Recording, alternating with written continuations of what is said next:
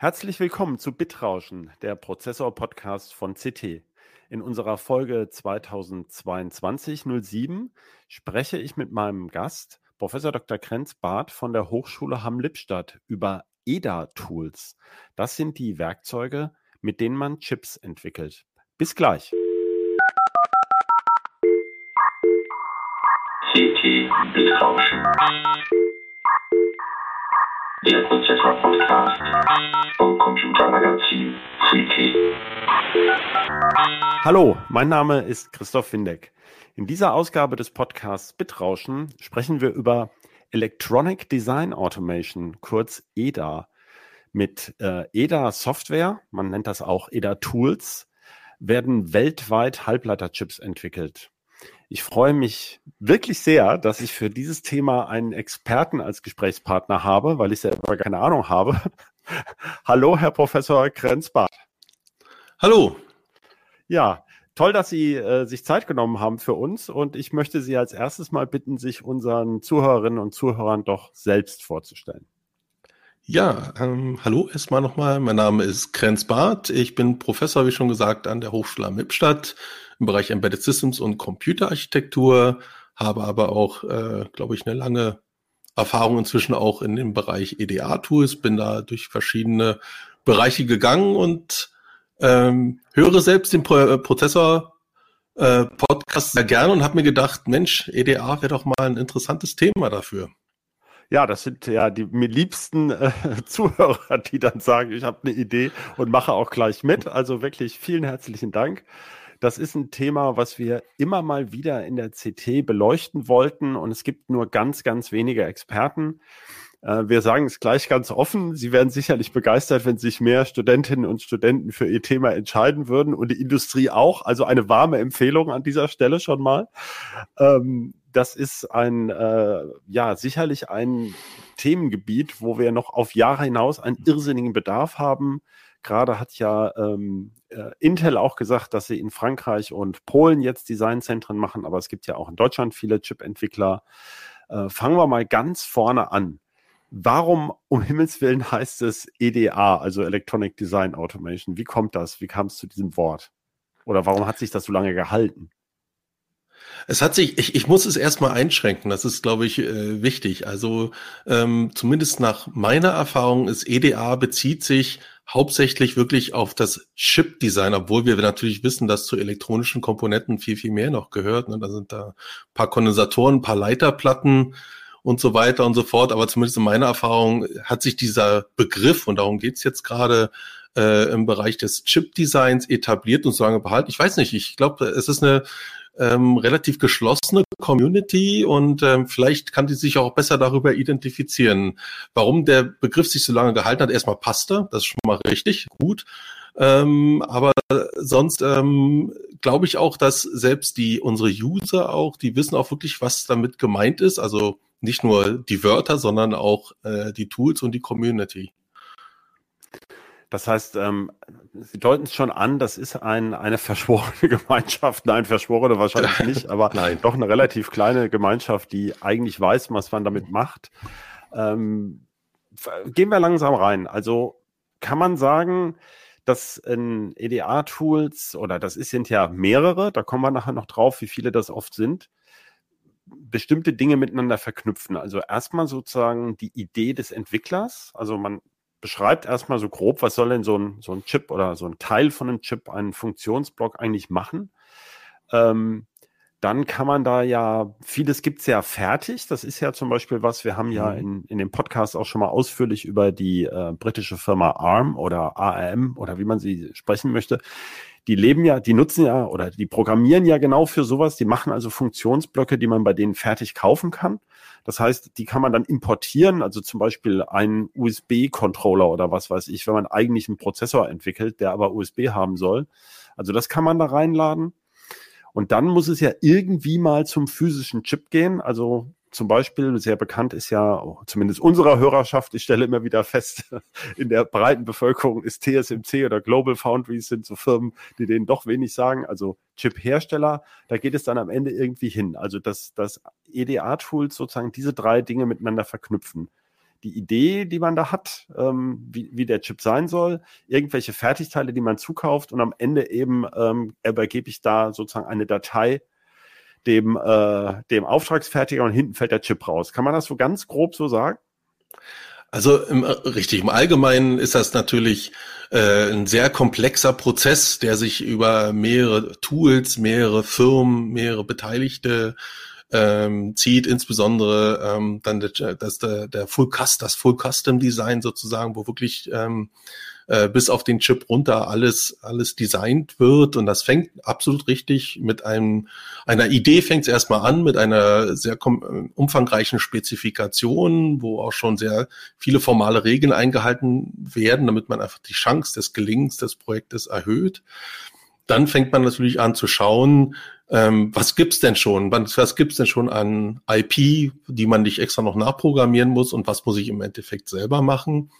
Das Hier wird dann ganz über kurz, ganz ja? kurz einhaken. Sie haben jetzt ja. schon den Begriff IP genommen. Da sind auch schon wieder Leute raus.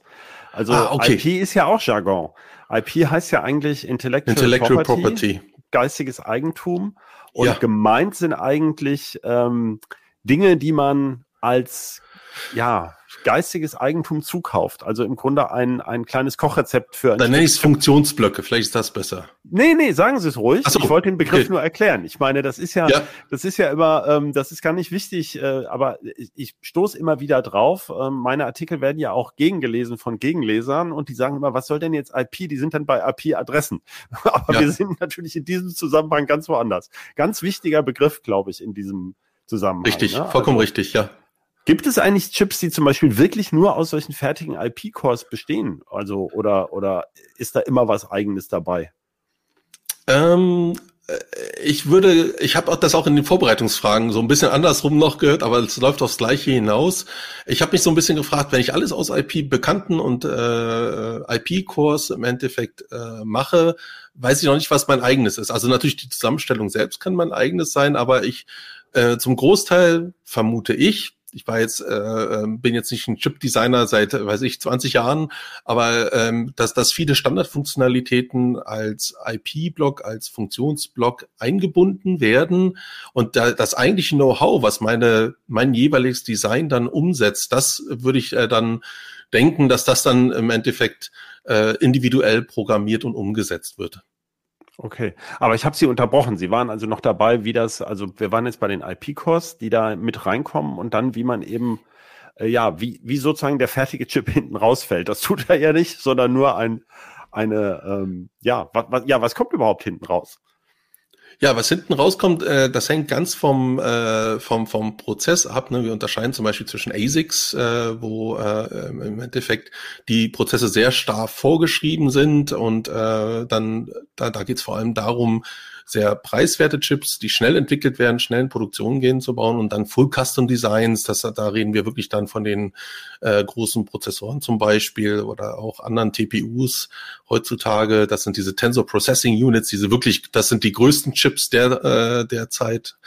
Ähm, und die, da guckt man auch noch mal ran und versucht dann individuell noch Dinge ähm, zu optimieren Wobei das dann auch schon schwierig ist, weil das, wir nennen das Gattergräber. Also wer so ein bisschen so ein logisches Gatter mal kennt, weil so ein großes Design äh, dann im Endeffekt irgendwann mal in der, in den, äh, wenn man durch die verschiedenen Abstraktionsebenen geht, so ein Gattergrab wird, da guckt auch, gucken die Leute auch nur noch punktuell rein. Das geht gar nicht. Das kann gar keiner mehr fassen.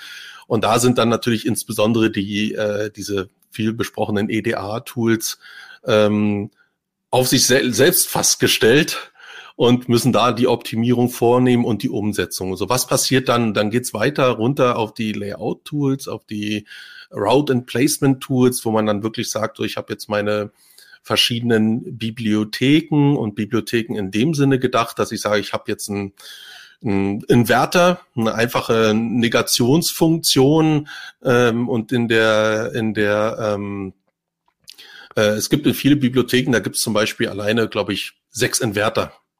Äh, die machen alle das Gleiche auf digitaler Ebene, aber auf elektrischer, elektronischer Ebene machen die natürlich verschiedene, haben, haben dann verschiedene Treiberstärken, das heißt, wie weit gehen, werden die Signale sozusagen ähm, an andere Gatter weitergegeben, wie schnell muss das sein? Es gibt ja zum Beispiel dann den besonderen kritischen Pfad innerhalb eines Designs, der dann bestimmt, wie schnell das Design wirklich getaktet werden kann. Das sind alles Dinge, die in diesen Bibliotheken drin sind. Und so ein Place and Route Tool zum Beispiel ähm, entscheidet dann auf Basis von bestimmten Algorithmen, welches Gatter ich an welcher Stelle wie umsetze und auf den Chip im Endeffekt draufbringe.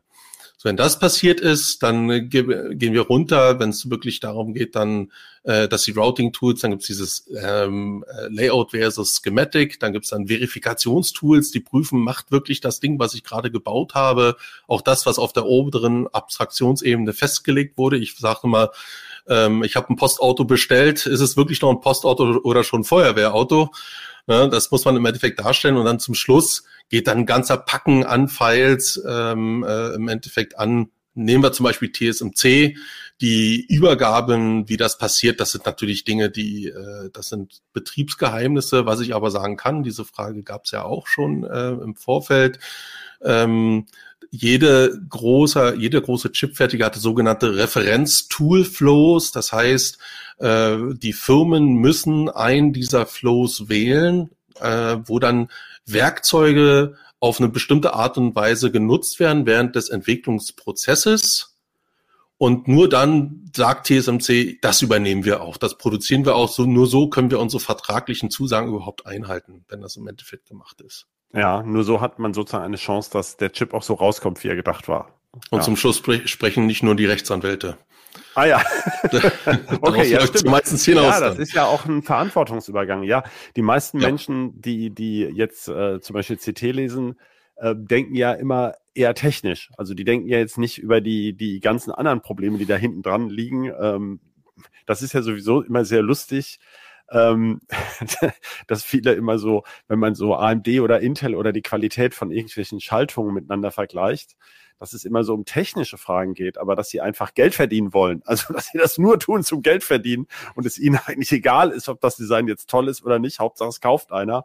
Äh, das ist klar, das sollte man immer mitdenken. Ja. Gut, jetzt haben wir einen groben Abriss davon gehabt, wie das so runterläuft und das klingt schon unfassbar komplex. Also ähm, ich hatte ursprünglich mal ganz naiv gedacht, naja, EDA, EDA-Tool, da sind so ein, zwei Programme, die man so installiert. Ähm, dann habe ich mal den einen oder anderen Artikel gemacht, dann fiel mir schon auf, oha, ja, Simulation und Verifikation, so Begriffe, die so der Laie gar nicht mit seinem Prozessor in Verbindung bringt. Erstmal, ja, stimmt, ne, das wird man schon irgendwie prüfen müssen, ob das so geklappt hat und vielleicht können wir uns mal noch mal nähern. Wahrscheinlich macht ja ein, also ein Chip entwickelt ja nicht eine Person, das sind ja riesige Teams. Ähm, wie viele, sozusagen, wie viele Transistoren entwickelt denn so ein einzelner Mensch? Also eine Person, die da davor sitzt, so eine kleine Funktionsgruppe optimiert. Kann man das überhaupt noch alleine quasi oder, oder ist man da schon, also, äh, es gibt ja diesen Invest, äh, Invented Chip Wettbewerb zum Beispiel für, für ähm, äh, Schülerinnen, Schüler und Studenten und so. Ähm, was kann man denn sinnvoll eigentlich noch machen als einzelner Mensch mit, äh, mit einem ganz einfachen Tool oder Ansatz?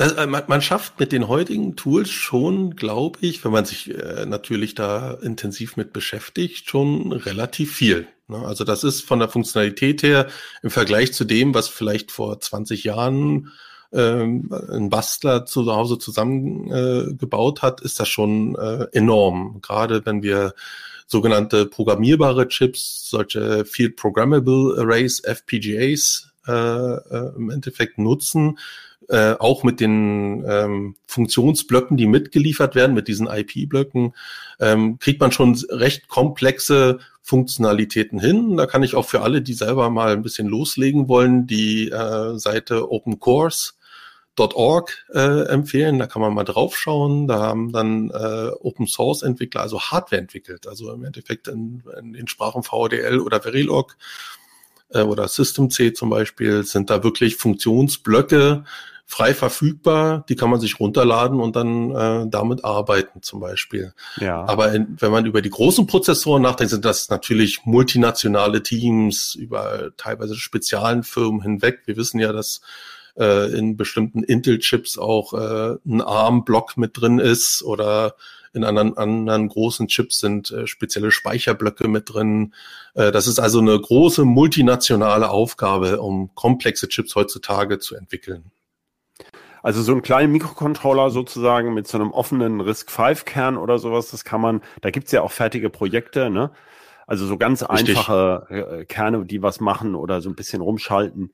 Ähm, da gibt's, glaube ich, auch so ein Board Icebreaker, heißt es, glaube ich, ne? Gibt's, glaube ich, auch so von, von, von äh, aus China, vom Amazon Marketplace irgendwie so für 30 Euro. Ähm, da kann man sozusagen so ein bisschen den Arduino in Hardware, die Arduino-Hardware-Niveau so nachbauen. Oder? Da, gibt's unterschiedlichste Dinge, unterschiedlichste Größen, absolut richtig. Also ich äh, von unserer, an unserer Hochschule nutzen wir Digiland Boards, da sind äh, Xilinx FPGAs drauf, ähm, ich weiß gar nicht, ob ich jetzt das sagen darf, aber ich sage es einfach, also die kriegt man für um die 200 Euro oder auch schon billiger. Äh, Im Endeffekt okay. mit denen kann man arbeiten. Aber wie gesagt, das, ja. ähm, nur noch mal, dann stellen wir das noch mal fest, vielleicht jetzt für die Leute, die nicht so ganz drin stecken. Also FPG, FPGA oder FPGA, programmierbare Hardware, da hatten wir auch schon Projekte in CT. Da gibt's nachempfundene Retro-Computer, aber vor allem der sehr geschätzte äh, Kollege Carsten Meyer verdient sein Geld mit einer physischen, physikalischen Emulation für einer Hammond-Orgel. Ähm, und die läuft auf so einem FPGA, ein irres Projekt. Äh, und ähm, tatsächlich, also diese EDA-Tools, die nimmt man auch zur FPGA-Programmierung. Also das ist ja im Prinzip derselbe Ansatz. Ne? Dann habe ich eben keinen keine physischen Transistoren, die irgendwie verändert oder geätzt werden, sondern ich schalte in diesem, ich baue eine Anweisung, wie in dem Chips logische Gatter zusammengeschaltet werden und daraus entsteht dann was Neues sozusagen. Vollkommen richtig. Ich konfiguriere eigentlich die vorhandene Hardware im Chip, dass die wiederum dann sehr effizient äh, bestimmte Funktionalitäten ausführt.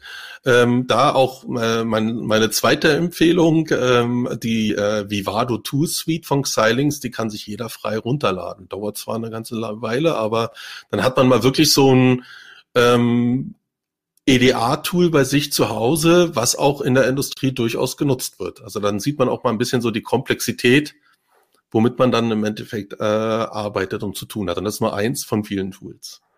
Sie hatten Routing ja erwähnt, also wo physisch dann ein, ähm, ein Schaltungsblock auf diesem Chip angeordnet wird. Mein bescheidenes Wissen über FPGAs ist so, auch da spielt das ja eine Rolle. Ne? Das Signal muss ja irgendwie sozusagen von links rein und nach rechts raus und irgendwie idealerweise liegen die Funktionsblöcke dann in irgendeiner sinnvollen Kette und ich habe endliche Ressourcen, also endlich viele von den Dingern. Das heißt, auch da geht es um ein physisches ähm, Placement. Also man weiß dann konkret, äh, so an der Stelle sitzt jetzt mein, was weiß ich, Inverter, haben wir ja gerade erwähnt, also ein, ein Norgatter oder was weiß ich, oder ein noch einfacher ein Inverter. Ähm, das heißt, der FPGA ist ja nicht der finale Chip, aber mein, mein Wissensstand war so, man emuliert auch viel immer noch auf FPGAs in dem Bereich, oder? Also, oder stimmt das nicht mehr? Macht man das irgendwie anders? In, be in bestimmten Bereichen, äh, wenn man auch auch in der Chip-Entwicklung, ähm, wenn man schon sozusagen im Vorfeld wissen will, funktioniert die von mir ausgedachte Funktionalität so und zum Beispiel mit der Performance, wie ich mir das denke, ist das durchaus üblich, das in der Prototypenphase eben noch auf die FPGAs zu bringen und dann zu emulieren. Das ist dann kein Simulieren, ne? das haben Sie schon richtig gesagt, das ist ein Emulieren.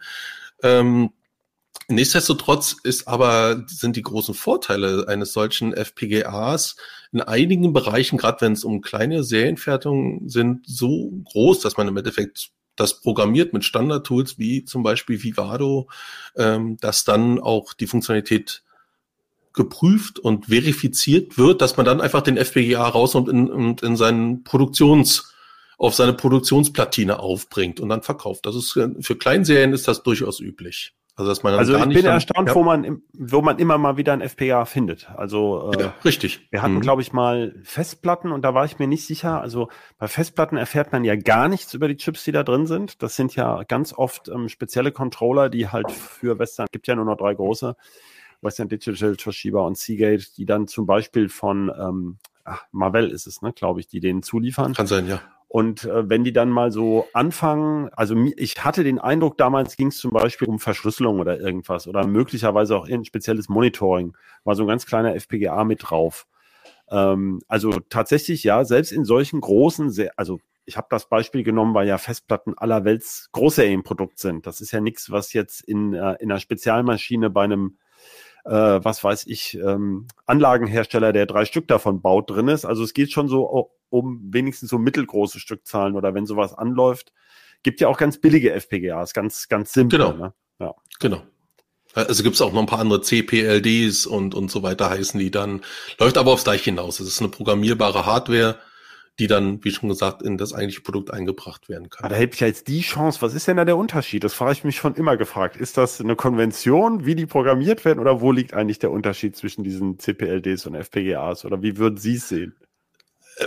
Naja, jetzt, jetzt, jetzt weiß ich, ich bin jetzt kein Experte, der jetzt bei Xilinx da neben, ja. neben der Produktionslinie Nein, steht. Geht's ja auch gar nicht, ja. Aber es geht, äh, äh, es ist im Endeffekt so, dass die internen Strukturen schon einem anderen Konzept folgen bei FPGAs. Einfach deshalb, weil zum Beispiel FPGAs ja auch einen großen äh, Funktionsbereich, also wenn die sozusagen als generalisierte Bauelemente auf den Markt geworfen werden, dann haben wir da speziell ein Spektrum, da ist eben auch Speicher drauf, dann ist dort, äh, sind sogenannte DSP-Slides drauf. Das sind also funkt konfigurierbare Funktionsblöcke, die gerade fürs digitale Signalprocessing optimiert sind und die neuesten FPGAs, also relativ neuen FPGAs, die haben ja sogar ähm, teilweise Quad-Core ARM-Cores drauf, da läuft Linux drauf und äh, man kann über eine spezielle Schnittstelle dann wieder auf seine frei programmier- oder konfigurierte Hardware zugreifen. Ja, also CPLD sind sozusagen ein bisschen einfachere Bauelemente, genau, die eher genau. so für nur so ein paar Logikfunktionen verwendet werden. Genau, sind auch eine andere Preisliga. Ja, ja, ja eben, genau. Also das mhm. ist ja, ich finde, das Feld ist so irre weit bei diesen FPGAs. Wir kommen ein bisschen ab, aber ich finde es randständig, weil damit kann man ja relativ leicht einsteigen. Deswegen sollte man sich das vielleicht schon nochmal klar machen. Also auch diese, um diese programmierbare Hardware zu programmieren, braucht man halt diese EDA-Tools und sie haben ein paar Sprachen schon angedeutet, ange, wie äh, Verilog oder VHDL oder sowas. Das sind eben so Sprachen, mit denen man Chip-Funktionen beschreiben kann und äh, die in diesem ganzen Prozess eine, eine Rolle spielen und die ein bisschen wie Programmiersprachen halt sind. Das sind ähm, ganz normale Hochsprachen, äh, das sind Hardware-Beschreibungssprachen, so nennt man die. VDL ist eher europäisch ge geprägt, dann äh, glaubt man oftmals so ein bisschen Pascal da auch wieder zu erkennen. Äh, und Verilog zum Beispiel ist ganz klar eher amerikanisch geprägt, dann glaubt man auch, man ist, manchmal glaubt man, man ist in so einem C-Programm drin. Ähm, das merkt man dann schon, wo es herkommt. Okay. Ähm, Genau, wir waren jetzt bei diesem, bei diesen äh, Tools und ähm, wie viele Tools kommen denn da überhaupt zum Einsatz jetzt? Also wir, wir, wir, nennen es immer so, also es gibt den eigentlichen Entwurf und es gibt eine, es gibt eine Hardware-Beschreibungssprache und es gibt eben besagte Verifikation und dann irgendwann kommen diese Libraries ins Spiel und so weiter. Also wie viele Tools brauche ich denn, um so ein, um so ein, sagen wir mal, erstmal nur ein FPGA zu programmieren? Also da, da habe ich das Glück, dass ich ja in der, äh, auch in der Industrie selbst gearbeitet habe für eine ganze Weile und äh, einer der größten Chip-Produzenten und Entwickler in Europa, die, die haben mal eine Analyse gemacht, sind durch den ganzen Flow durch und die sind auf eine Zahl von 140 Tools ungefähr gekommen. Wobei ich jetzt Oha. nicht ähm, garantieren kann, dass jedes dieser 140 Tools ein reines EDA-Tool war. Also vielleicht ist auch dazwischen nochmal ein anderes Tool. Aber ähm, das ist der, der Flow gewesen. Also vom wirklichen Beginn bis zum Ende an alles, was involviert war. Das sind Können zumindest ein paar Informationen, Beispiele, konkrete Beispiele nennen, was, für was man solche Tools dann braucht? Also was sind das für Schritte, die man dann noch, die, also die wir jetzt gar nicht auf dem Schirm haben? Nur so, ja. was weiß ich, ähm, Signalschwankungsanalyse oder was gibt's da alles noch? Da, also das ist ein ganzes Spektrum. Also das, also erstmal sieht's aus, ähm, sehen viele Tools so aus, wie wir das aus der Programmierung können, wie eine IDE im Endeffekt. Also ich kann irgendwo Source Code eingeben, ich kann was damit machen, ich kann es simulieren. Dann gibt's Tools, die sind speziell dafür da aus dem Bereich, aus dem ich vornehmlich komme, das ist der Design, äh, Bereich Design for Test. Das heißt, ähm, jeder Mikrochip hat ja äh, redundante Strukturen drauf, also Strukturen, die mit der Funktionalität direkt gar nichts zu tun haben, aber die dafür zuständig sind, dass man überprüft, macht denn der Chip das, was er, was er eigentlich machen soll, ne? nach der Produktion oder auch im Feld selbst. Ne? Also gerade beim autonomen Fahren da wird ja ständig geprüft, ist der Chip überhaupt noch ganz, mit dem ja, ich hier gerade die klar, Berechnung klar. durchführe. Das macht bei, glaube ich, äh, selbst bei 130 auf der Autobahn macht das noch Sinn. Äh, dann gibt's zum Beispiel spezielle Tools, äh, da war ich auch sehr begeistert, als ich das gehört habe, wenn man äh, über den Clock Tree nachdenkt, also wie auf dem Mikrochip der eigentliche Takt verteilt wird. Dann gibt's äh, spezielle Clock Balancing Tools, die eben sehr darauf achten, dass auch wirklich das Clock-Signal ähm, ordentlich verteilt wird auf dem gesamten Mikrochip. Dann äh, gibt es natürlich die Validierungs- und Verifikationstools, die Sie auch schon angesprochen hatten, also Simulation, teilweise dann auch äh, für große Bereiche Emulation. Das äh, sind dann eben große oder wird übersetzt, äh, es wird übersetzt das Design und dann oder Designblöcke und dann wird das auf speziellen Maschinen auch emuliert, damit man das schnell durchbekommt. Und dann zum Schluss äh, der, des Designprozesses, wo man zumindest die größten Fehler schon raus hat, ähm, dann äh, gibt es dann auch diese berühmten Verifikationstools, in denen teilweise formale Verifikation durchgeführt wird, um auch wirklich die allerletzten Fehler äh, im Endeffekt zu finden. Und dann gibt's die, wie schon gesagt, die Place-and-Route-Tools, die dann dafür sorgen, wie kommt die Funktionalität auf den wirklichen physischen Chip. Da auch verschiedene Validierungstools und auch bestimmt viele Tools, die ich jetzt schon wieder vergessen habe, die in diesem ja. gesamten Prozess eingebracht waren. Und man darf auch nicht vergessen, diese Prozesse ändern sich ja auch ständig. Die werden auch ständig optimiert ähm, und eingebracht. Was wir auch wissen, ist, dass äh, die Tools, die die EDA-Provider zur Verfügung stellen, dann auch teilweise von den Firmen selbst noch erweitert werden. Also da wird nicht in den Source-Code reingehackt, das geht nicht, aber es werden zum Beispiel bestimmte Skripte davor und danach äh, im Endeffekt äh, eingebaut. Ah. Ja, man hat immer so gehört, das war so eine, so eine, ich weiß nicht, ob das ein Urban Myth aus der Chip-Branche ist, aber dass zum Beispiel Intel ähm, also mittlerweile sind sie ja bei der Chipfertigung nicht mehr so richtig ganz vorne. Ähm, andere sagen genau im Gegenteil. Aber das Intel lange, weil sie ja doch immer so zwei Jahre eigentlich vorne lagen in der Chipfertigung, über viele Jahre eben mit den Standard-Tools der Standardhersteller immer dran schrauben musste, weil sie so weit vorne waren und auch selber noch eine große äh, sozusagen viel dran rumentwickeln müssen. Ist das, kann man das, kann man das so sagen? Also ist das so oder tragen eigentlich die Chip-Hersteller oder die Fertiger da besonders viel bei? Äh, also eigentlich ein Teil der e heutigen EDA-Industrie sind ja ehemalige Abteilungen aus den eigentlichen Chip-Entwicklern. Also mhm. äh, die äh, es gibt da verschiedene Beispiele, wo ähm, zum Beispiel eine Firma Xerox äh, ihre eigene EDA-Abteilung hatte und irgendwann haben die gesagt, die lagern wir jetzt aus, weil wir haben so viele Kosten damit, das kann man ja auch weiterverkaufen. Ähm, und man ist natürlich sehr eng im Austausch mit dem jeweiligen äh, EDA-Entwickler, den man benutzt. Also ich weiß, dass das, äh, ich kenne das aus einem Projekt aus Ericsson, die an 5G arbeiten und teilweise schon an 6G und die dann ganz nah mit dem Verwend mit den Entwicklern des jeweiligen EDA-Tool-Herstellers zusammenarbeiten. Gleichzeitig wissen wir aber auch, ähm, das hatten wir auch schon irgendwann mal im Vorgespräch besprochen, dass diese Tools natürlich sehr, sehr teuer sind und dass durchaus selbst ein Intel oder ein AMD an bestimmten Stellen sagen, Mensch, das können wir doch auch ähm, für unsere spezielle Anforderungen vielleicht auch mal selber probieren, das zu implementieren. Und das wird auch gemacht teilweise.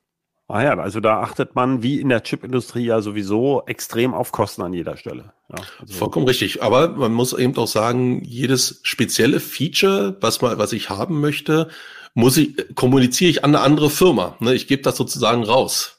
Ah, ja. Und äh, dann ist es ja oftmals so, dass man sagt, dann mache ich es lieber selber und dann behalte ich es wirklich für mich, wie ich das mache, wie ich dieses Problem löse und ähm, habe dadurch vielleicht auch einen Wettbewerbsvorteil. Ja, ich habe noch, wir haben ja im Vorgespräch geführt, wir haben über einzige über Fragen gesprochen. Ähm, es gibt so viele in diesem Zusammenhang, dass ich, weil der, der Prozess ja auch so wahnsinnig komplex ist. Ich, ich gehe mal in meiner Liste weiter, was uns, was bei uns immer wieder so auftaucht. Ähm, was ist denn mit den Begriffen Tape-out und Sign-off gemeint? Also immer wieder ähm, behaupten die Chip-Hersteller, der Chip ist ja praktisch schon fertig. Das ist ja ein unheimlich beliebter Topos in dieser Branche, äh, dass Intel immer sagt, ja, ja, quasi, wir haben den Chip natürlich auch oder eben wenn äh, im Moment ist ja Intel so ein bisschen hinterher und AMD sozusagen der, ähm, der technisch irgendwie oder äh, Apple natürlich äh, wirkt irgendwie toller. Und dann sagen die anderen, ja klar haben wir auch und äh, da ist aber jetzt, äh, haben wir schon im Tape-out oder sowas oder eben Sign-off. Was bedeutet das denn genau? Also grundsätzlich, das sage ich auch immer meinen Studierenden, wenn solche Begriffe in der Industrie benutzt werden, ähm, dann weicht das natürlich von Firma zu Firma ab, teilweise auch von Abteilung zu Abteilung. Also äh, was genau damit gemeint ist. Am Ende äh, meinen die ungefähr immer das Gleiche, aber es kann durchaus äh, abweichen. Das Einfach nur mal zur Einführung. Ja. Die, also die äh, unter Sign-off-Phase, zumindest in den äh, Bereichen, in denen ich gearbeitet, damit ist gemeint, dass äh, das Design grundsätzlich fertig ist, aber eventuell noch ähm, äh, Fehler insbesondere gefunden werden müssen. Also dass wir Simulation, Emulation, Verifikation äh, betreiben, aber die war vielleicht noch nicht bis ins letzte ähm, äh, erfolgreich und wir wissen, da gibt es noch ein paar known Bugs. Ähm, ich, da kann ich, wenn es okay ist, eine, eine kurze Anekdote erzählen, finde ich total lustig. Äh, ähm, und zwar gibt es auf den großen Chip-Konferenzen teilweise wirklich Wettbewerbe, wo ein Nvidia oder andere Firmen im Endeffekt sagen, wir haben hier einen Design-Block, wir wissen, da ist ein Fehler drin, aber wir wissen nicht, wo er ist. Und dann lassen wir meistens Doktoranden von den großen Universitäten ran, die mit ihren eigenen Tools dann äh, versuchen, den Fehler zu finden. Und der erste Preis, habe ich schon gehört, ist, ist dann Job bei, weiß ich, Nvidia. Na klar, na klar. Also, ja, ist okay. klar. Das ist ja ein bisschen wie bei den, wie bei den Bug Bounties sozusagen im Security-Bereich, wo man absolut richtig auch ja, so die herausragenden Köpfe versucht rauszufiltern. Ne? Mhm. Absolut richtig. So, das ist äh, zum, zum, zum Terminus Sign-Off, so wie ich ihn zumindest äh, erlebt habe. Und das Tape-Out damit ist, äh, ist wirklich sozusagen, ähm, zumindest nach meinem Verständnis, äh, gemeint, dass äh, das Paket, das File-Paket oder was auch immer geht an, äh, an den Chip-Hersteller und es wird raus, es wird im Endeffekt produziert. Ja, und wenn da noch ein Problem ist, dann muss sozusagen richtig was an der, an der Maske quasi geändert werden, oder? Ja, ähm, das, also gerade wenn es in die Massenproduktion geht, da ähm, weiß ich gar nicht, was es da noch für eine Möglichkeit gibt und oder ob man dann im Nachhinein das im Endeffekt hinterher fixt auf irgendeine Art und Weise. Ja, naja, gut, ich meine, ich mache den Job ja jetzt auch schon ein paar, 22 Jahre und da gab es immer mal wieder Produkte, man sah das ja früher, Heute weiß man immer weniger darüber, weil ja immer weniger auch dokumentiert wird und es gibt immer mehr verschiedene Produkte und man versteht immer gar nicht, ist das jetzt eine Variante von dem Chip oder so. Das war ja früher gab es irgendwie äh, ein Pentium 4 oder so und dann wurde der jahrelang mit kleineren Veränderungen in ganz verschiedenen Taktstufen gemacht und heute ist das ja alles da anders. Bei dem, bei mir geht es ja vor allem um Prozessoren. Aber ähm, worauf ich hinaus will, ist, dann gab es immer noch so öffentlich dokumentierte Steppings und äh, da konnte man immer schon so ein bisschen sehen, wenn da noch ein A vorne dran war, dann ist ihnen das relativ schnell gelungen, das, dieses Design auch auf den Markt zu bringen. Und wenn man da schon bei D oder sowas war, dann war es schon ganz schön teuer gewesen, offensichtlich. Dann hatte man da schon ein, ein, ein, einige Läufe, die nicht, zumindest nicht den Takt gebracht haben, die man sich vorgestellt hat. Und es gibt ja ganz berühmte Bugs in dem Bereich natürlich, ähm, wo eben äh, tatsächlich physisch an den Belichtungsmasken was geändert werden musste, damit eben Bauteile ähm, oder Funktionsbereiche korrekt arbeiten. Aber gut, dann haben wir das mal geklärt. Das finde ich schön, dass ich jetzt mal eine Vorstellung habe. Bei Tape Out, das hatte ich mir auch so ungefähr vorgestellt. Sign-Off sagte mir irgendwie ganz wenig. Hm. Ähm, braucht man jetzt eigentlich als ähm, für bestimmte Auftragsfertiger, also wir haben ja jetzt TSMC und Global Foundries erwähnt, Intel möchte ja in Magdeburg loslegen. Es gibt ja noch viele, viele andere. Intel hat ja diese Firma äh, ähm, Tower Semi gekauft, ähm, eine israelische Firma, die jetzt schon länger ähm, im Automotive-Bereich, also Autochips baut. Braucht man eigentlich für jetzt für jeden andere EDA-Tools, wenn man mit verschiedenen ähm, Chip-Fertigern zusammenarbeitet oder, oder ist das alles zueinander kompatibel in irgendeiner Form? Es ist äh, definitiv nicht alles miteinander in dem Sinne kompatibel. Also das ist natürlich immer ein Ziel, aber ähm, es, die Entwicklung auch der Tools, die ist, ist so eng getaktet, äh, dass man äh, in gewisser Form in bestimmten Arten und Weisen auch wirklich Abweichungen hat. Und da ist wichtig, nochmal diesen, diese Referenzflows zu haben. Also ähm, eine Firma, in dem Moment, wo ich wirklich sozusagen das Design zum Auftragsfertiger übergebe, brauche ich ja äh, wirklich eine Grundlage, eine, eine technische und eine vertragliche Grundlage. Und darum ähm, muss man sich irgendwann darauf einigen, wir nehmen jetzt diesen Flow mit diesen Tools in diesen Versionen auch ganz wichtig, ähm, um im Endeffekt dann auch eine gute Produktions- und Vertragsbasis zu haben. Also das ist sehr, sehr individuell. Ähm, ich muss aber auch zugeben, das ändert sich sehr, sehr schnell. Also wenn wir, ich werfe nur mal die Begriffe Fabless und Fablight rein, ne, das haben wir auch in den letzten Jahren äh, eine große Änderung in den Chip-Industrien gesehen und äh, das ist natürlich ein sehr fließender Prozess. Mhm. Okay, aber auf jeden Fall kann man nicht einfach sagen, so, ich habe hier ein fertiges Design, jetzt lasse ich das mal bei jemand anders fertigen. Das ist also schon ein erheblicher Aufwand. Ähm, vielleicht vielleicht gibt's das irgendwo, aber ich, mir ist es nicht bekannt. ich habe mal mit einer ähm, äh, Consulting-Firma oder sagen wir mal beratende Ingenieurfirmen, da haben wir ja im Vorgespräch auch schon mal drüber gesprochen, dass das vielen Leuten nicht bewusst ist. Also ich sage nochmal, das, was viele schon wissen, ähm, auch eine Firma wie ARM hat einen ganz erheblichen Personalbestand in Indien. Ähm, mhm.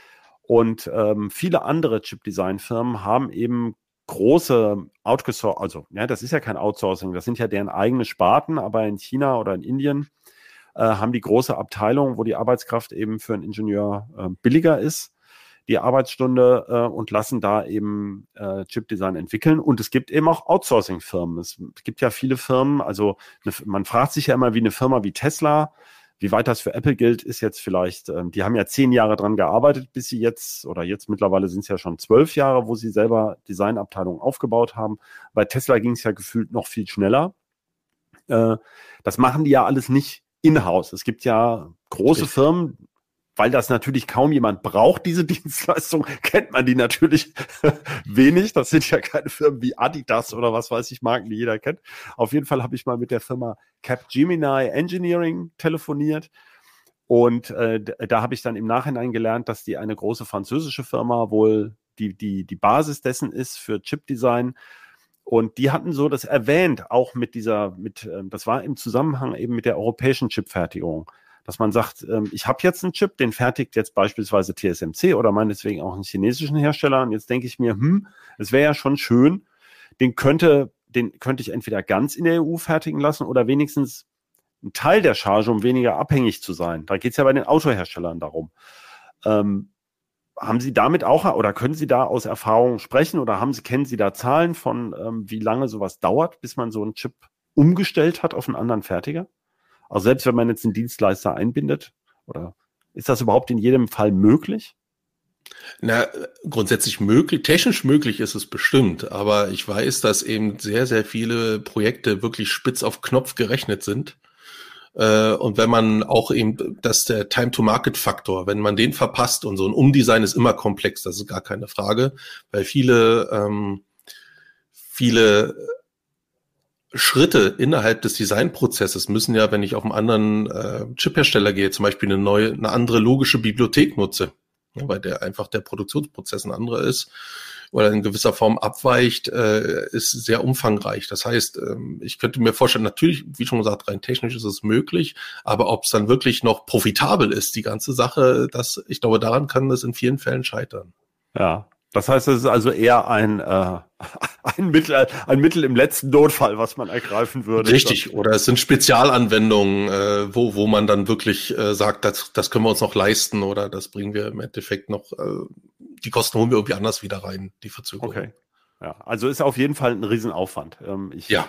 Ja. Wie, wie man ja vielleicht schon an meiner Einleitung dazu gemerkt hat, ist mir auch klar gewesen, dass der Prozess wahnsinnig aufwendig sein muss.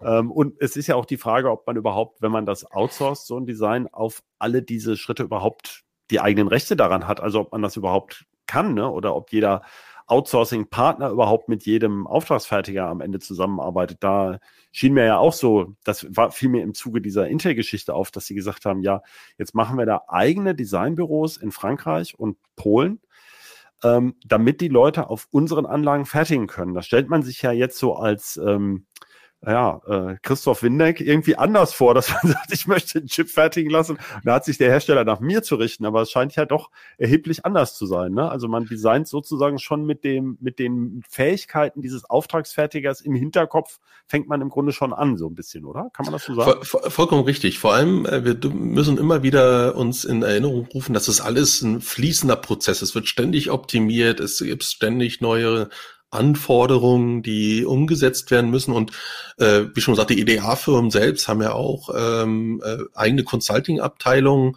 äh, die die jeweiligen Kunden massivst unterstützen. Und man muss das eben teilweise auch sagen, wenn ich äh, einen, Consultant, In-house Consultant habe, der zu mir kommt und sagt, ich habe das und das Problem.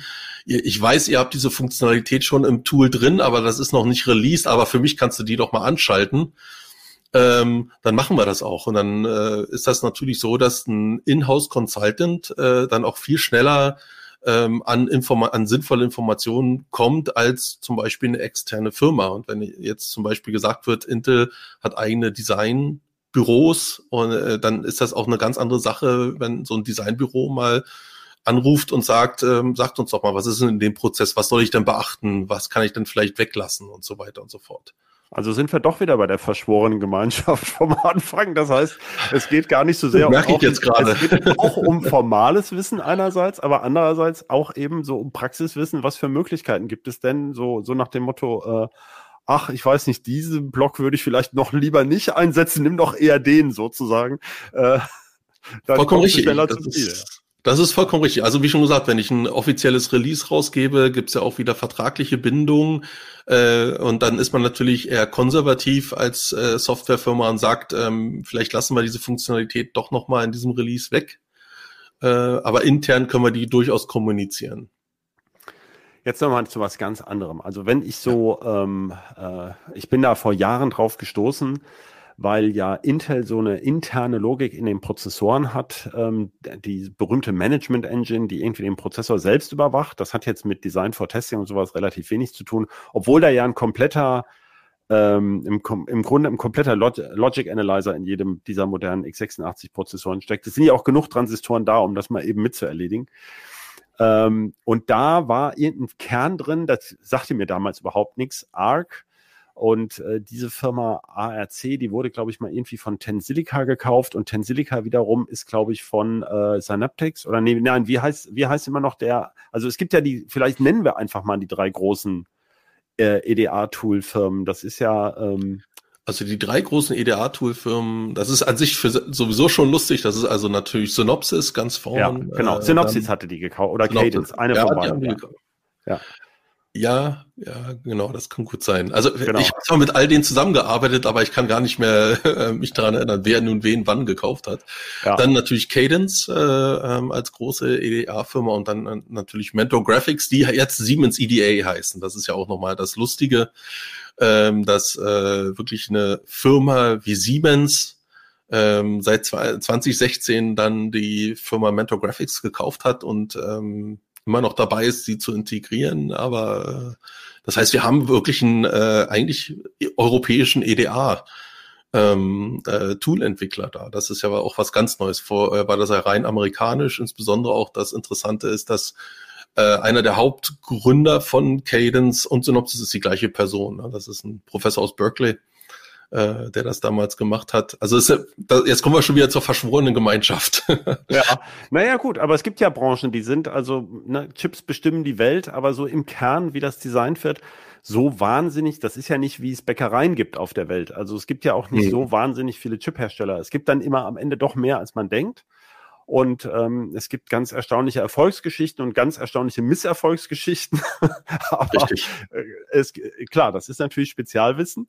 So sind wir ja auch eingestiegen. Deswegen soll man das ja studieren, weil äh, da hat man dann bis an sein Lebensende seinen Job sicher, schätze ich mal. Also ist jetzt meine Baucheinschätzung. Aber worauf ich hinaus wollte war, also ähm, äh, Cadence oder äh, Synopsis ähm, hatten die gekauft jedenfalls und äh, mir ist dann eben aufgefallen, na klar, die haben eben irgendeinen Kern genommen für dieses Design, der in ihrem EDA-Tool schon drin war. Das war halt, ich meine, es gibt ja viele Situationen, wo man sagt, na, ich brauche hier irgendeinen kleinen Mikrocontroller-Core, der muss nicht viel können. Äh, und da sind ja viele schon eingebaut. Also das war mir äh, in, im Zuge dieser ganzen Risk-V-Geschichte, wie, wie revolutionär das angeblich ist. Und da sind ja, oft sind das ja nur so kleine Mikrocontroller-Ersatz. Äh, und die kommen ja irgend so ein kleiner Controller-Core steckt ja in praktisch allem, auch intern in diesen Chips. Ähm, und worauf ich hinaus will mit der Frage ist, wie viel sozusagen von diesen IP-Cores, über die wir gesprochen haben, verwendet man eigentlich aus diesem EDA-Tool schon heraus? Weil da sind ja die Lizenzfragen schon geklärt. Ne? Also ich habe da schon eine Lizenz bezahlt. Da muss ich also nicht mehr extra bei ARM nochmal was abdrücken, sondern da nehme ich ja im Zweifel, stelle ich mir so vor, dann das Kernchen, was da schon eingebaut ist. Oder liege ich da völlig falsch? Ich, äh, ich muss da sehr vorsichtig sein. Also gerade wenn wir in den Bereich Massenproduktion gehen und so weiter, ähm, kenne ich die vertraglichen äh, Gegebenheiten, die, glaube ich, auch sehr individuell sind. ähm, äh, nicht zur Verwendung von den IP-Cores. Also ich kann wieder zurückgehen, Vivado, ne, dieses ähm, Tool von, von Xilinx, äh, die, die, die liefern auch IPs mit die, äh, ich müsste jetzt durch, die Vertrag, durch den Vertrag nochmal durchgehen, äh, ob ich die auch verwenden darf, wenn ich jetzt in der Massenproduktion. Ach so, das heißt, es kann also ja. durchaus sein, äh, ich muss da für jede Funktion, die ich dann verwendet habe, am Ende aber nochmal einzeln zahlen. Das ist dann nicht unbedingt kann, Theoretisch kann das, kann das, kann das so sein. Ne? Also ah, das, ja, okay. ähm, das kann man sich dann äh, individuell dann äh, überlegen. Aber na klar, das ist also insbesondere Synopsis, aber auch Cadence äh, haben das natürlich als ganz großes Standbein neben den eigentlichen Tools, ist ja auch clever, äh, aufgebaut, dass sie dieses ähm, IP-Business, also das Business, das ähm, zur Verfügung stellen von Funktionsblöcken ähm, mit aufgebaut. Ja.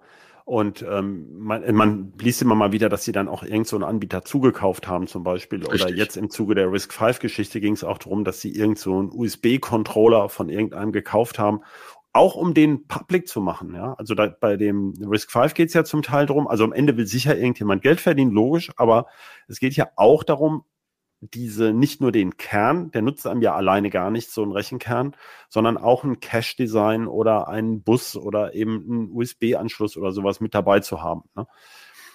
Ja. Ähm, und also ist, da gibt es also ganz viel schon eingebaut in diesen EDA-Tools, oder? Also, äh, also es wird mit, mit dazu geliefert. Also es gibt die Möglichkeit, das, das hinzuzuliefern. Also ein anderes Beispiel, wir reden immer von Funktionsblöcken und haben natürlich im Hinterkopf ähm, äh, äh, Blöcke, die wirklich eine Funktionalität, die ich sehe, wie ein USB-Controller oder was mitbringen. Aber was wir natürlich auch viel haben, äh, sind zum Beispiel interne Speicher, kleine Speicher, die, da gibt es gerade bei großen Serverprozessoren, werden da Speicher von außen als IP-Core mit äh, eingekauft. Und was wir nicht vergessen dürfen, sind, wie schon gesagt, diese ganzen Testinfrastrukturen, äh, die wir so als User gar nicht sehen oder zur Verfügung haben, die mit der Funktionalität direkt auch gar nichts zu tun haben, äh, aber die einfach da sind, die im Produktionstest und im Infield-Test äh, verwendet werden. Und da will sich ein Intel keinen Kopf drum machen. Die wollen auf den Knopf drücken und dann ist das äh, mehr oder weniger da eingebaut. Also diese berühmte One-Button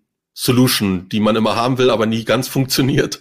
Ja. Ähm, die ist natürlich da auch dabei und die inkludiert auch, dass man äh, bestimmte Funktionalitäten als IP dann einfach mitbekommt. Na klar, das ist ja dann für die Komponenten, die da mit drin sind, würde man ja auch erwarten, dass das Zusammenspiel dann auch gut funktioniert. Also dass dann auch die entsprechenden Schnittstellen und alles da sind oder schon so eine Vortestung stattgefunden hat, weil wie ja aus den Gesprächen auch sehr deutlich wird, ähm, steckt ja wahnsinnig viel Aufwand drin. Und wenn ich dann natürlich jedes Stückchen, was ich selber entwickelt habe, auch selber testen muss, also ähm, da wäre man be bekloppt, wenn man sozusagen nicht das nimmt, was schon einigermaßen, äh, also was schon mal bei jemand anders funktioniert hat. Insbesondere ja. wenn der Kunde es von außen nicht sieht. Also das, das wirkt auf mich ganz äh, überzeugend. Also ich glaube, ja. da würde ich eine Zahl noch reinwerfen wollen. Ähm, da fallen auch meine Studenten regelmäßig vom Stuhl, also gerade bei Designs, die, ich sage mal, wo es weh tut, wenn die nicht funktionieren. Also nicht das Handy, aber zum Beispiel das ABS-System oder sowas, Automotive Avionics ist ja ganz groß, dass man so grob sagt, ähm, Design prozentual 30 Prozent und äh, Verifikation und Validierung 70 Prozent äh, vom Aufwand her. Also jetzt in diesen extremen Bereichen. Ne? Also ja. wo man wirklich wissen will, dass der Bus funktioniert, der Schulbus funktioniert. Ja, ähm. klar. Ja, das kann ich nachvollziehen. Ich meine, beim Texte schreiben für eine Computerzeitschrift ist das ähnlich. Da hat man eine ja, Idee richtig. und dann schreibt man was hin und bis das gedruckt wird, hat man noch eine Menge mehr Arbeit. Das stellt richtig. man sich als junger Mensch noch nicht so vor. Ähm, ja, aber Ihre Studenten, wo Sie es erwähnen, sehen die denn auch mal einen fertigen Chip, den die äh, selber designt haben? Also gibt, es gibt ja so Shuttle-Services, wo so Chips mit durchlaufen, äh, für, für die Forschung auch. Also ist das auch was, was bei Ihnen an der Hochschule mal stattfindet, dass man auch im Zuge des Studiums da mitwirkt an einem realen Produkt? Also ich muss, ich muss zugeben, nicht, dass der Eindruck falsch äh, im Endeffekt entsteht. Also der Studiengang äh, bildet natürlich allgemein Informatik aus und ich versuche natürlich in meinen Fächern, die habe ich, ich bin ab den Studiengang auch äh, vor allem mitentwickelt, ähm, tune ich das natürlich in, in diese Bereiche. Und wie Sie auch äh, jetzt schon mehrmals natürlich gesagt haben, das ist ein sehr komplexer Bereich. Äh, das heißt, wir können nur punktuell äh, hier und da Bereiche aus dem EDA A-Spektrum rausnehmen. Also was wir äh, gemacht haben, wir haben unterrichten Parallel Computing, Äh, und dann ähm, haben wir zum Beispiel die Simulation von digitalen Schaltungen auf GPUs zum Beispiel einfach, einfach mal als Projekt implementiert. Ja, ne, und dann staunt man auch und die Studenten sind auch entsprechend stolz, wenn die dann wirklich auch nochmal, wenn ich denen am Anfang sage, so, ihr habt hier ein Design, über eine Million funktionelle Gatter sind da und äh, ich möchte, dass ihr zehn Millionen Testvektoren da durchschickt. Dann äh, weiß ich noch, am Anfang des Semesters gucken die mich alle an, wie, wie soll denn das gehen? Und am äh, Schluss kriegen die das auch, auch wirklich schnell hin. Ah. Also, ja, das ist doch schön, so eine, so eine, ja. äh, also wo wirklich mal was passiert und man nicht nur sozusagen vorm Rechner sitzt und äh, äh, ähm, Code anstarrt. Äh, oder, ja. ja, wie Sie schon gesagt haben, es sieht ja vieles aus wie Code, was nachher dann mal ein Chip wird. Ja. Ähm, braucht man für solche EDA-Tools eigentlich überhaupt äh, oder EDA-Tools erstmal besondere Rechner oder kann man also den Einstieg, geht das auch an einem ganz normalen PC? Also ich komme wieder zurück aufs äh, Vivado-Tool, das ja. kriegen Sie mit einem normalen Laptop hin. Also der sollte jetzt nun vielleicht nicht gerade nur einen Zweikerner drin haben und vielleicht nicht nur vier Gigabyte, acht wären schon schön und 16 noch schöner. Aber wenn wir jetzt wirklich darüber reden, fürs große Prozessordesign und so weiter, dann ist es vor allem so, dass wir ähm, äh, große Rechner haben und äh, insbesondere groß ähm, ist hier ähm, der, der Hauptspeicher natürlich. Also wir, als ich vor zehn Jahren da noch aktiv in der Industrie gearbeitet haben, haben wir schon einen Terabyte äh, Hauptspeicher gehabt auf den großen Rechnern. Also um die Designs wirklich zu halten, weil äh, Cluster-Systeme, das ist schon schwierig für bestimmte Aufgaben, äh, das aufzuteilen, wird aber gemacht. Ähm, bei anderen Aufgaben ist es sehr leicht, bei einer breiten Simulation, aber gerade wenn man in die formale Verifikation geht oder die Synthese-Tools und so weiter, ähm, da ist es so, dass man das versucht natürlich auf einem großen Rechner zu halten. Ah ja. Ähm, spielt der Cloud eine Rolle schon eigentlich in dem Bereich? Also dass man das in an. an ja, es ist irgendwie, Cloud ist wie, ich nenne es mal in, im, im Kontext EDA, ich nenne es mal so, ist wie ein Pickel, den man nie wegkriegt, der kommt immer wieder. Also, also ich verstehe es ehrlich gesagt nicht, äh, warum äh, man immer wieder darüber spricht. Also ähm, nicht nur die EDA-Firmen ähm, beziehungsweise die Firmen, die EDA nutzen, das ist ja wirklich ihre Essenz, die das, äh, also das ist das Business, was man da im Endeffekt rüberbringt. Und es natürlich, äh, es spricht viel für die Nutzung in der Cloud. Es gibt auch immer wieder Versuche, das da reinzubringen. Ähm, natürlich Cloud im Sinne von, ich habe meine mein Rechenzentrum irgendwo anders stehen in Irland oder so, ähm, okay, dann pass, dann stimmt's die Cloud. Aber die Cloud im Sinne von, wie ich habe ein Gmail nur als EDA-Tool jetzt, ja. ähm, das sehe ich nicht. Also ich würde, sofern ich eine Firma berate, äh, berate, äh, auch immer davon abraten. Also das ist ja wirklich die Essenz meines Business, was ich da übers Netz schicke. Und das, was wir gelernt haben, ist, dass irgendwann jedes Kryptoverfahren geknackt wurde. Und wenn dann mal kurz ähm, irgendwo bei Golem dann der M3 von Apple drauf liegt in VDL oder so. Ja. Also, also dieses Risiko will ich nie eingehen. Also ich verstehe es nicht, warum es auch immer wieder hochkommt, die Diskussion. Naja, bei mir kommt es hoch, weil ich Journalist bin und weil uns ARM erklärt hat, dass sie eben äh, viele ARM-Entwicklung in der Cloud auf ARM-Rechnern in der Cloud stattfindet. Das sagen die Firmen, die behaupten das. Und ähm, sie hätten jetzt echt so nach dem Motto Proof of, ähm, äh, wie heißt man das, ähm, Selbst, äh, äh, Selbstgenügsamkeit. Also ich kann die Prozessoren jetzt fertigen, die Serverprozessoren, auf denen ich meine eigenen Prozessoren entwickeln kann. Das schien denen irgendwie wichtig zu sein. Das, Und, das, das, äh, das, das kann sein. Wie schon gesagt, ich ähm, vielleicht mach äh, ist es inzwischen auch technologisch soweit.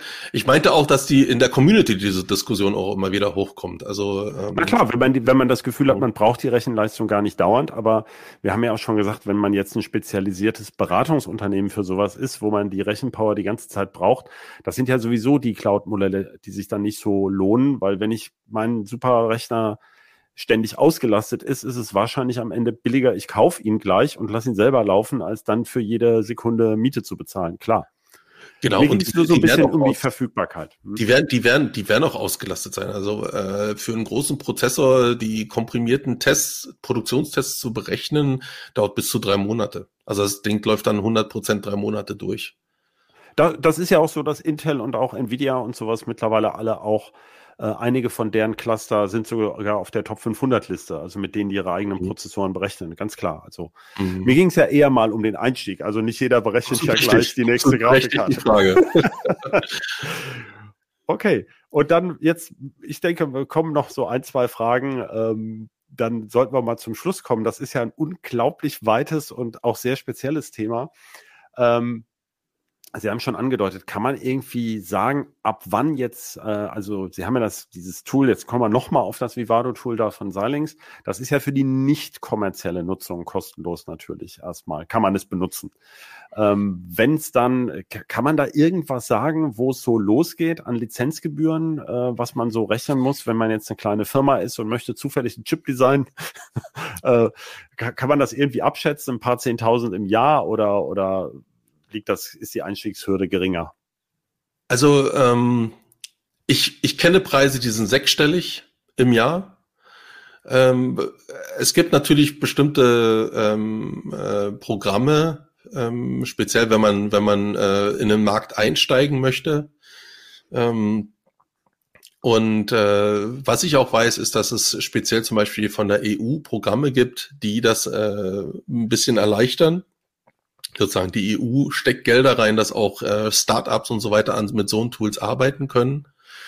Äh, die Spezifika kenne ich da nicht, aber ähm, im Endeffekt äh, fließt Geld aus verschiedenen Töpfen dann um die hohen Kosten, und das sind hohe Lizenzkosten, gar keine Frage, äh, ähm, um die stemmen zu können. Also ich weiß, dass es vor, äh, glaube ich, acht Jahren gab es eine Firma, auf den Testkonferenzen, wir wussten am Anfang gar nicht, was die, was die, äh, was die wollten. Die haben, im Endeffekt sind das ja Float-Lizenzen. Das heißt, äh, eine Firma kauft 100 Lizenzen und wenn die Gruppe in Indien ins Bett geht, sich ausloggt, dann kann die Gruppe in ja, Europa ähm, das mitnutzen. So, und die Firma hat, glaube ich, nichts anderes angeboten als, äh, als Software, dass die prüfen, wie viele Lizenzen sind gerade ausgelockt und ähm, äh, äh, werden aber faktisch nicht benutzt. Ja. Das, das war und, und die, die hat reißenden Absatz gefunden, weil dadurch massiv Lizenzkosten gespart wurden. Ne? Ja gut, das gibt's ja immer wieder. Also ich weiß noch, dass bei uns im Layout auch irgendwelche Adobe oder ich weiß nicht mehr was für, also da gab's auch, genau. da gibt's ja richtig Lizenzserver, da macht man das ja auch so. Ähm, ja. Aber es gibt auch, also Open Source Tools gibt's da sozusagen, also weil diese Risk 5 Community sagt ja immer, da gibt's ja dieses äh, Chisel oder irgendwie was. Ähm, es gibt ja durchaus einige Tools, die mittlerweile auch als Open Source verfügbar sind, oder?